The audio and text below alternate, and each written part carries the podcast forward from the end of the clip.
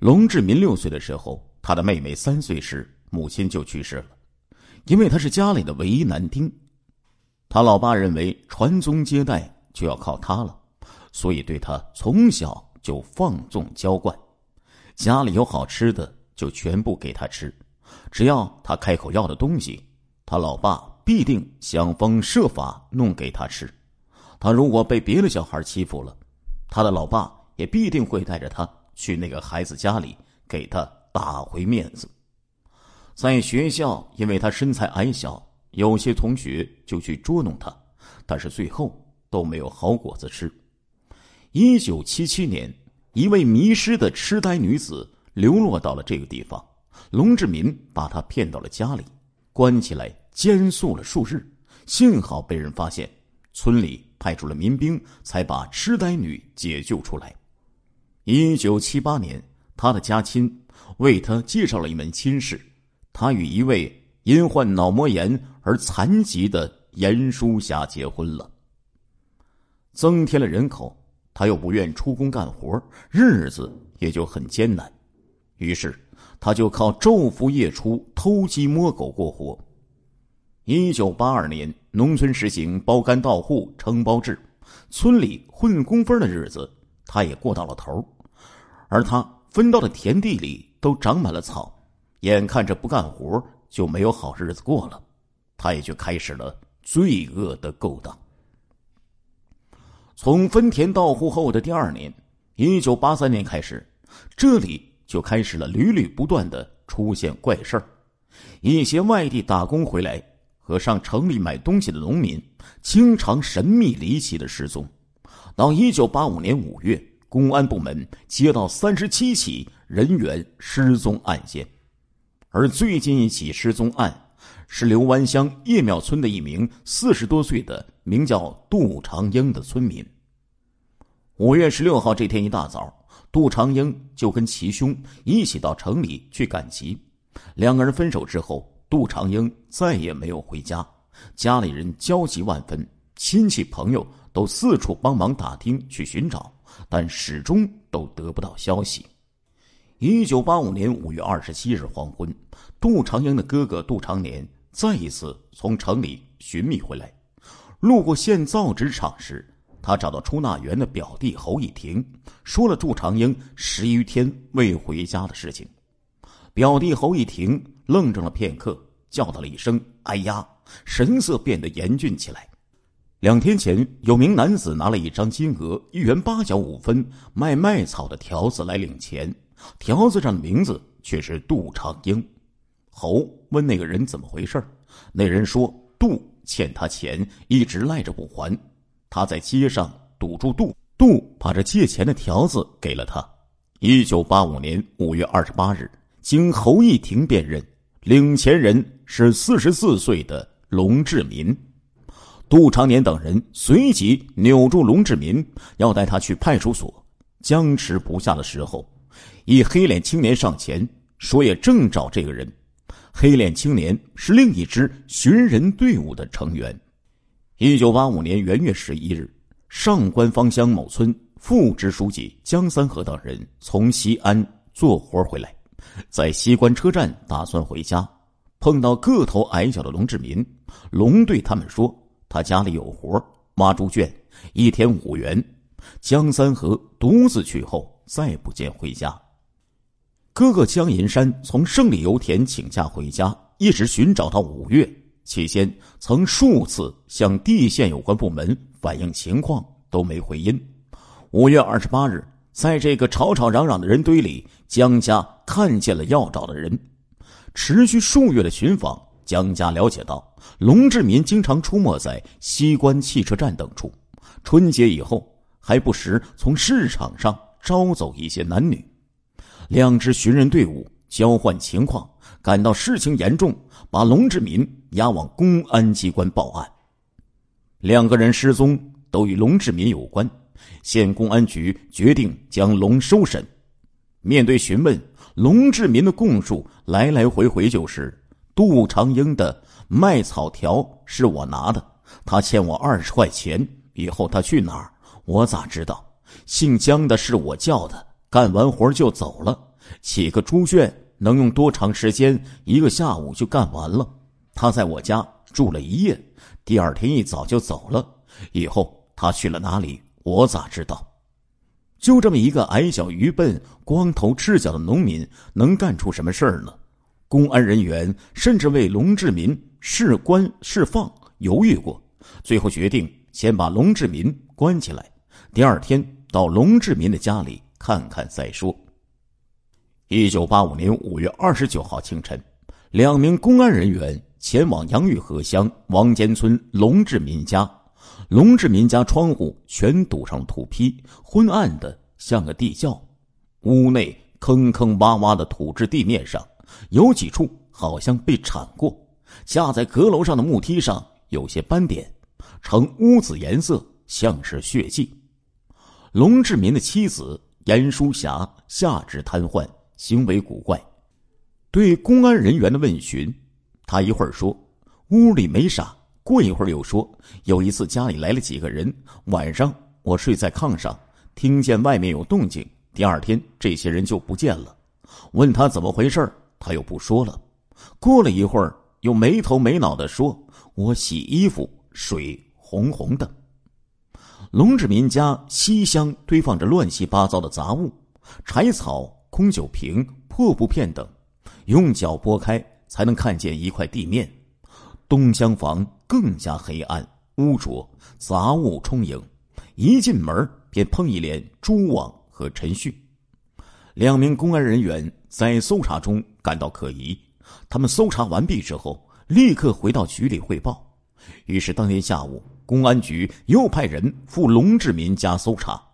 这次搜查，村治保主任也在现场，其对公安人员说：“龙志民的家里很臭。”村里人都不肯到他的家里去。刑警队长王寇成则从臭味中分离出了另一种臭味他熟悉的死尸的腐味。细细找寻，王寇成在东乡一个萝卜窖旁边发现一堆散乱的麦草下有两具相拥在一起的男性裸尸。公安人员停止搜查，封锁现场。看守所接到指令。要求把龙志民铐起来，并加上脚镣，为防止龙志民的同伙在逃、自杀或相互杀人灭口，公安人员指示西南各乡，尤其是龙志民所在的杨峪河乡上赵元村、龙志民的原籍任治乡、龙志民的妻子严淑霞娘家所在的金陵寺镇，以及临近王坚的刘湾乡的乡村干部和民兵治保组。紧急动员起来，对辖区内的曾有前科者和有劣迹者实行监控，并对行迹异常者予以关注。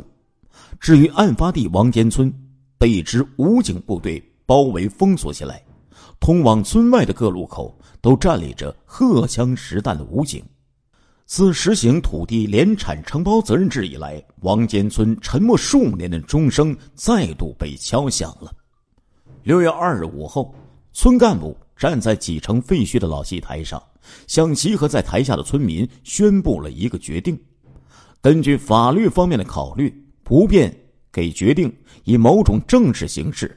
该决定便没有诉诸文字，更不能记录在案，而是口头下达。所以，王尖村的干部没有使用“宣布”或类于他的字眼，甚至避免给村民造成他在传达上级决定的印象。没有什么决定，只是一件事儿。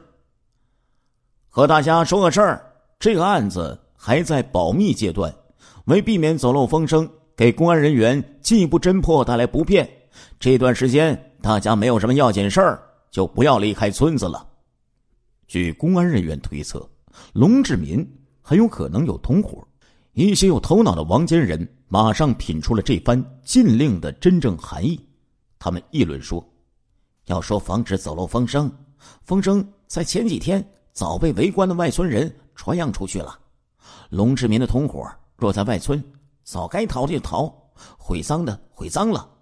公安人员怀疑龙志民的同伙就在王间村里，于是大家你看看我，我看看你，人人眼里满含疑问。此后的日子里，家家户户门窗紧闭。出门时彼此碰见了，也只是匆匆的打个招呼，没有多余的话。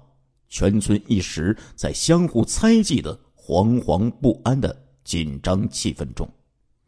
与此同时，在公安人员发现的两具尸体中，一个是杜长英，但是另一个却并不是江三河，而是一名十六七岁的青年。再返王坚展开第三次搜查，公安人员在东边门扇的柴草后，又发现了一个满满的化肥袋子。里面装着一具女尸，死者年约五十岁，也不是江三河。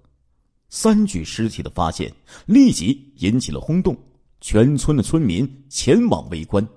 治保主任和几个民兵维持秩序，公安人员画出保护圈。商县主管政法的县委副书记、公安局长以及商洛地委、行署的有关领导相继赶到现场。公安人员。带上警犬，再一次搜查龙家，没有新的发现。据村民们讲，龙志民家门前有过一个萝卜窖，现在已经填平，种上了白菜，这引起了公安人员的注意。严淑霞向民警指了指萝卜窖所在的位置，这地方离门槛不到一米。一个民兵挖了几锹以后，挖出一些包谷叶。薄薄的土层下面是一层包谷干，公安人员又叫来几个人，用锹先不深挖，而向四周开掘，清理出了一个长三米、宽两米的场地。揭开包谷干，竟然有八九具尸体，是以码柴火的码法，头足彼此交错倒置，整齐而又紧凑。但是从边际可见，下面至少还有一层。在场者都被这噩梦般的场景给吓住了。现场勘查的公安人员立刻发出指令，暂停勘查，立即上报省厅。一个排荷枪实弹的武警封锁了埋尸现场，另一个连在城内随时待命。军分区独立连也进入戒备状态。地区公安处与现场开通了无线电话。陕西省公安厅副厅长张景贤和一班刑侦干部第二天抵达之后，挖掘工作重新开始，起尸、照相、录像、编号、登记、解剖。黄昏七点多，掘出的尸体数目已经升至二十具。夜幕降临，勘验工作停了下来。王寇成对周玉局长说了那段时间里唯一的一句调侃的话：“这跟兵马俑一样啊。”五月三十一号黎明，三号坑的挖掘与尸检工作重新开始，尸体的数目持续上升。上午十一点，三号坑清理完毕，整整三十三具尸体。对于和平时期的凶杀案，它无疑是一个天文数字了。勘验人员相继走出围席，摘下口罩扔掉，长长出了一口气。然而，公安人员不敢稍有松懈。虽然没有迹象表明案情还有扩大的可能，但是也无迹象表明案情就会就此终结。稍事休息之后，大家手执有金属尖头的标杆，在龙志民家周围探测。谁也不希望再有所发现，即使再发现什么，也希望是有关的证物。大家心理承受力已经到了极限。就在这时，上午十一时三十分左右，当一个公安人员再一次把标杆插进土地时，他突然僵直在了那里。人们的视线向他聚拢过来，他的手下感到了一阵虚空。二号坑就这样被发现了。该坑在三号坑东侧两米处，龙志民家的猪圈内，形状与三号坑相仿。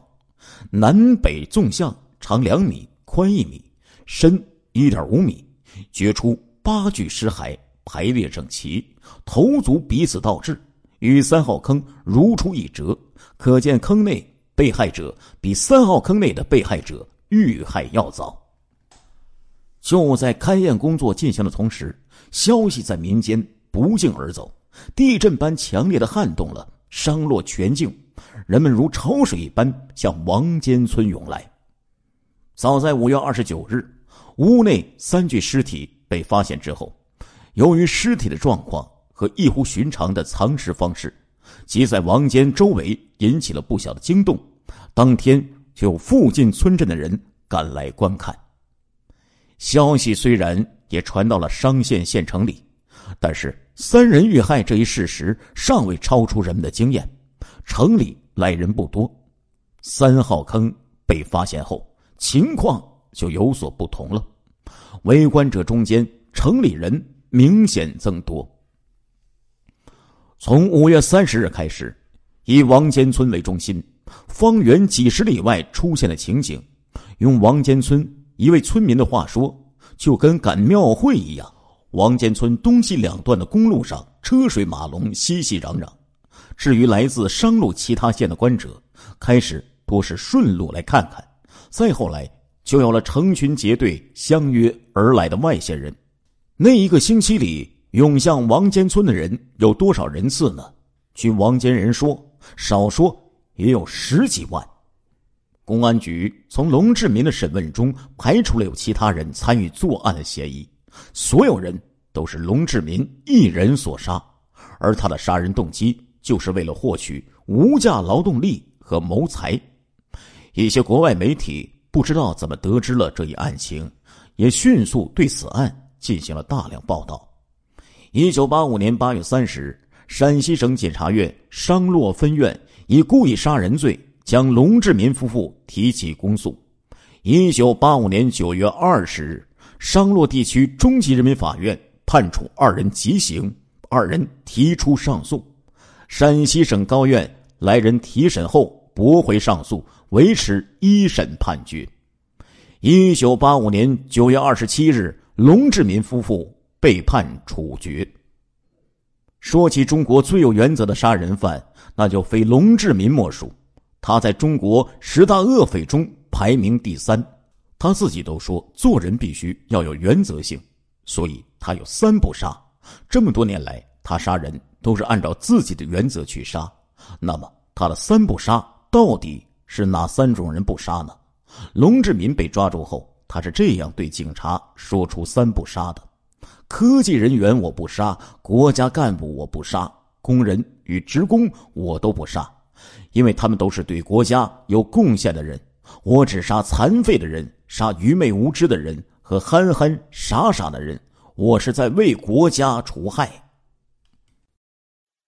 亲爱的听众朋友们，这一集的《中国大案纪实》播送完了，感谢您的收听，我们下一集再见。